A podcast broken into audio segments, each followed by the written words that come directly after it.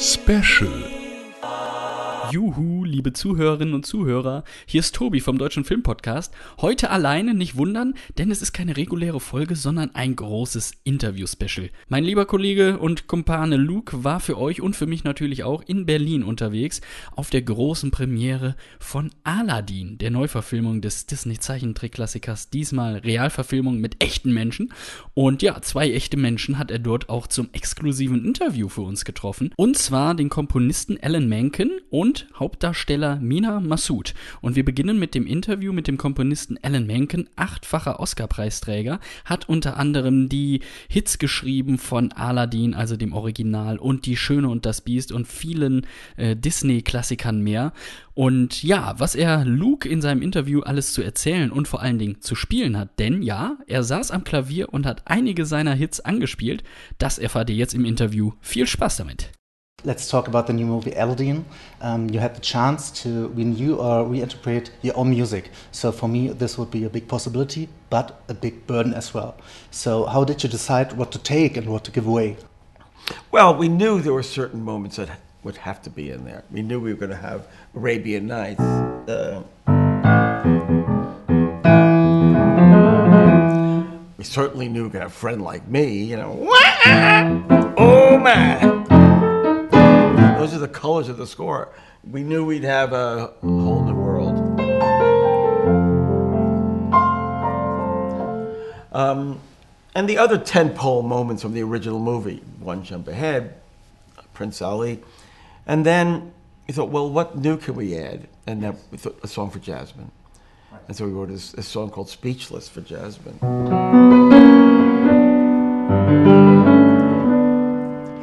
A wave meant to wash me away. A tide that is dragging me under. Swallowing sand left with nothing to say. My voice drowned out in the thunder. But I won't cry. I won't start to crumble. Whenever they try to shut me or cut me down, I won't stay silent. You can't keep me quiet. Um, it's a new color and it's a message for her that says, I want my voice to be heard. Right, I, I wanted to talk about especially that song because it went straight to my heart. So, um, was it a completely new song, or did you have it, Oh, have no. it like from before? Completely new. When yeah, when when we when they announced they wanted to do a, la- a live action Aladdin, um, one of the first thoughts were, well, who, you know, what song would we want to add? And Jasmine needed a song for sure. Um, and then I uh, teamed with uh, Pasek and Paul to write the song. They wrote the lyrics.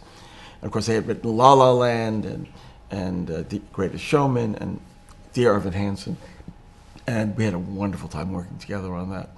And we really worked hard on it. You know, wanted to get just- just the right kind of a song that a song that would fit in the score, but also have a contemporary edge to it. Right, I, I think you can feel that. Um, how did having uh, Will Smith as a genie have an influence on, on music, your music, and how to arrange it? Well, really, you know, my music stays as is, and Will just made it his own, which is perfect because I, I liken myself to being like an architect. I design a house that others will live in. Will lives in it incredibly well. Oh my God, it's like, you know, if anybody could fill Robin Williams' shoes, Will does an amazing job.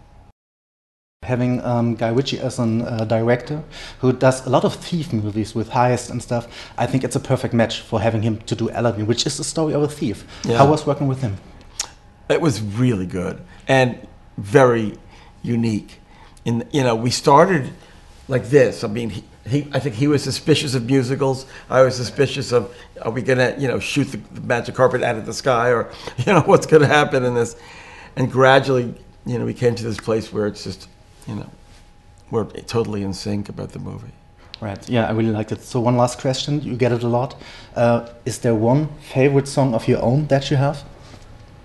all my children. They're all my children.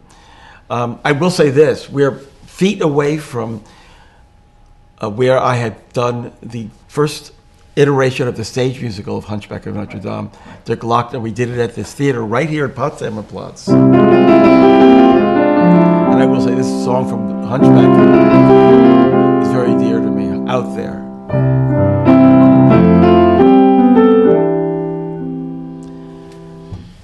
So, thank you for having the time. Thank you. Uh, it was a big pleasure seeing the movie and yeah, and hearing the music.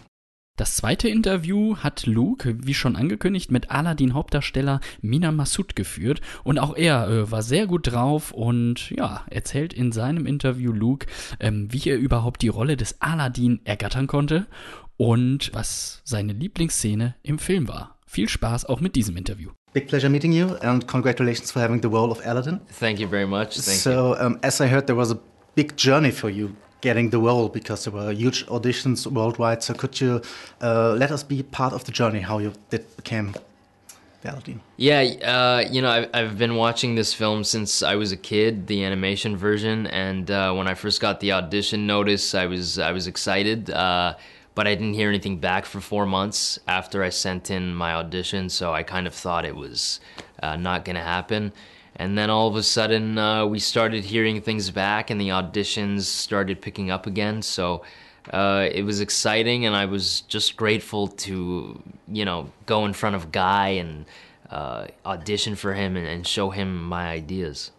right? Um, in the movie, there's a lot of singing, a lot of dancing, all this stuff, uh, which might be big fun. But what was the most fun song for you to sing in the movie?